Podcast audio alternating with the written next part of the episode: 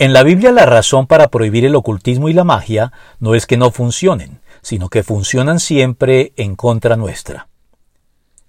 El escepticismo, el materialismo y el naturalismo de la edad moderna tuvo como provechoso efecto que nos ha ayudado a identificar, denunciar y dejar atrás las supersticiones engañosas y sin fundamento alguno de oscurantistas épocas pasadas.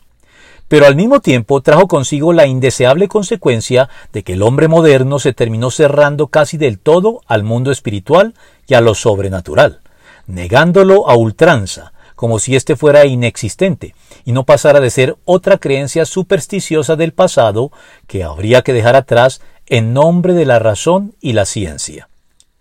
Pero la magia y el ocultismo son condenados por Dios en la Biblia no propiamente porque sean un ejercicio estéril, procedente de supersticiones ignorantes y mentalidades infantiles, débiles e influenciables, que no tienen a la postre ningún efecto práctico en la vida de las personas que recurren a ellos sino porque son una incorrecta, peligrosa y manipuladora forma de acceder al mundo espiritual que no tiene en cuenta a Dios como debería, y que, más que alcanzar el efecto deseado, se vuelven siempre de manera destructiva en contra de quienes apelan a este tipo de prácticas.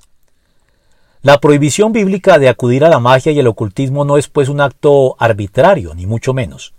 pero tampoco una medida de despectiva condescendencia, como la que caracteriza al pensamiento secular moderno. Así pues, las naciones cuyo territorio vas a poseer consultan a hechiceros y adivinos, pero a ti el Señor tu Dios no te ha permitido hacer nada de eso. Deuteronomio 18, 14.